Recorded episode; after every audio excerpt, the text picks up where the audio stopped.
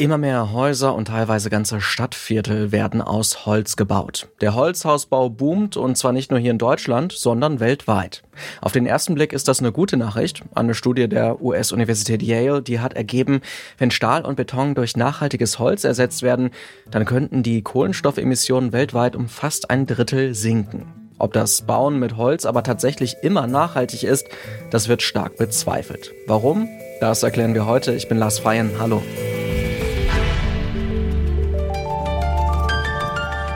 Zurück zum Thema.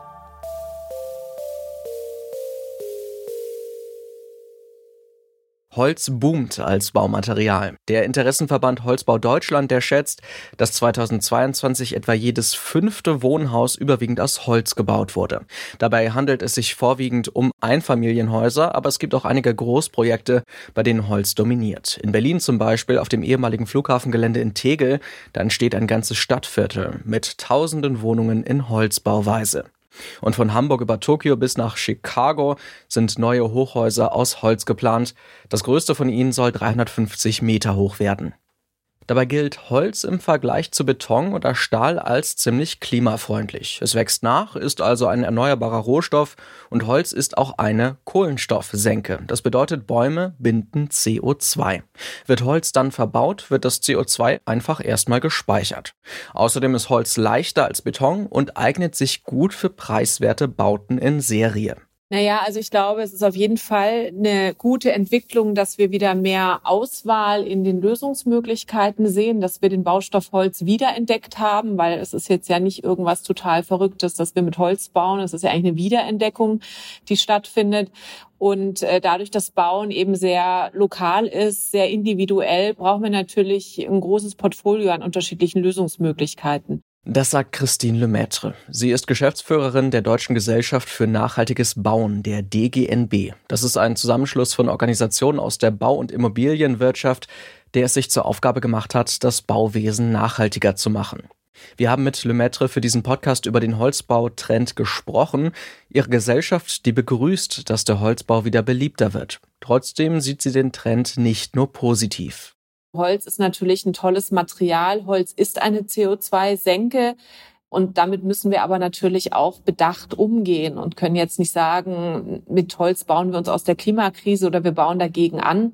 Das wird natürlich nicht funktionieren. Ob ein Holzbau wirklich nachhaltig ist, hängt dabei also von verschiedenen Faktoren ab. Also Holzbau macht dann Sinn, wenn es im Grunde regional gewonnenes Holz ist. Also das, was wir eben teilweise sehen, dass das Holz um die halbe Welt gefrachtet wird, um es irgendwo anders zu verbauen. Da konterkariert man natürlich den positiven Effekt, den das Holz hat, nämlich dass es CO2 gebunden hat. Ein positives Beispiel, das Megaprojekt in Tegel. Dort soll vor allem heimisches Kiefernholz aus Brandenburg verwendet werden. Entscheidend ist laut Christine Lemaitre aber auch die CO2-Bilanz insgesamt. Wenn nämlich ein Haus abgerissen wird, um an der Stelle ein Holzhaus zu bauen, dann verschlechtert das die CO2-Bilanz. In so einem Fall wäre es nachhaltiger, das bestehende Haus auszubauen, auch wenn dabei Baumaterialien mit einem größeren CO2-Fußabdruck als Holz zum Einsatz kommen. Außerdem sagt Christine Lemaitre, dass bei größeren Holzbauten wie dem Hochhaus in Hamburg City zwar die Treibhausemissionen deutlich reduziert werden, auf Beton und andere klimaschädliche Materialien kann aber nicht ganz verzichtet werden. Und wir müssen natürlich dann auch immer schauen, gerade im Bauen, und da sind wir dann eben auch bei der Frage, macht dann Holzhochhäuser oftmals Sinn, wenn man dann einfach sieht, wie viel mehr Beton man braucht für die Gründungen, wie viel mehr Ausbaumaterialien, gerade um den Brandschutz herzustellen, muss man natürlich schon auch immer dann schauen, steht es auch im Verhältnis. Und das, was wir natürlich überhaupt nicht vergessen dürfen, ist, dass wir eben auch die Betriebsemissionen radikal reduzieren müssen, immer noch im Bauen und jetzt nur in Anführungszeichen ein Gebäude Gebäude aus Holz zu bauen und dann aber im Energiekonzept eher Status quo zu bauen, da hat man dann im Grunde auch nicht alle möglichen Potenziale ausgeschöpft. Auch die Bundesregierung setzt auf Holz und hat im Juni die sogenannte Holzbauinitiative gestartet. Sie will damit Holzbau fördern und überprüft Gesetze und Verordnungen, um genau das zu erleichtern. Andere Länder sind da schon weiter. In Schweden zum Beispiel hält der Holzbautrend schon länger an und aktuell entsteht ein Prestigeprojekt in Stockholm. Stockholm Wood City, ein klimaneutrales Stadtviertel. Es soll das größte Holzbauprojekt der Welt sein. Das Holz dafür soll aus der Region stammen. Das Land ist reich an Wald und exportiert bisher noch den größten Teil des geernteten Holzes. Ich äh, gucke zuweilen mir Satellitenbilder an in Schweden und sehe im Grunde eine Landschaft, eine Waldlandschaft, die völlig zerlöchert ist und äh, wo längst nicht mehr klar ist, dass es sich da noch um eine nachhaltige Holznutzung handelt. Und äh, das ist natürlich beunruhigend. Das sagt Pierre Ibisch. Er ist Professor an der Hochschule für nachhaltige Entwicklung Eberswalde. Ibisch sieht im Holzbau einen Nachhaltigkeitsmythos. Der Mythos besteht darin, dass Holz ja im Grunde automatisch immer nachwächst. Das ist die Erwartung. Die wird aber nicht mehr jetzt auf allen Waldflächen eingelöst weil es dem Wald schlecht geht, weil wir in vielen Wäldern, denke ich, auch mehr genutzt haben, als nachwächst.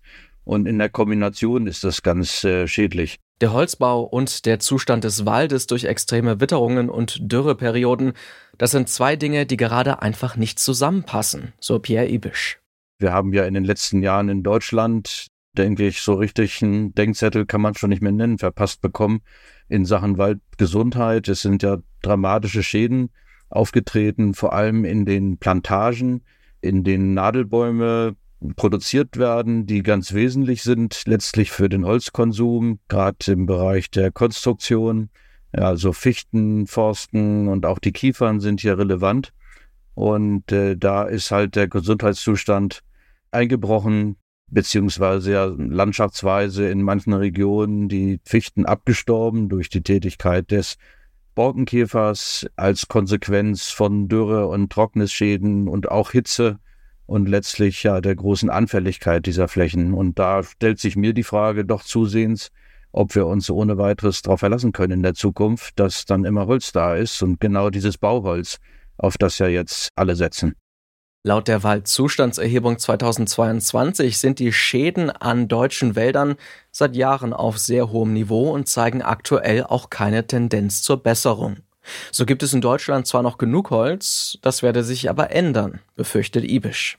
Ich sehe eigentlich die Gefahr, dass die Probleme sich verschärfen, da wir in Deutschland im Moment einiges an Holz haben. Das hat auch damit zu tun, dass Holz zuweilen früher geerntet wird als vielleicht mal vorgesehen, sind auch die sogenannten Schadholzflächen, nicht, wo also dann die Bäume geschädigt sind, auf denen es zu einem erhöhten Holzaufkommen kommt.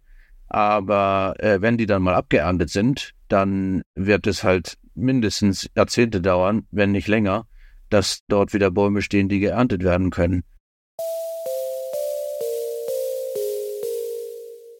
Holz kann als Baumaterial also nachhaltig sein, das gilt aber nicht in allen Fällen. Wird aus den Wäldern zu viel Holz entnommen, entstehen Lücken im Ökosystem und gerade für riesige Bauprojekte wird Holz in großen Mengen benötigt.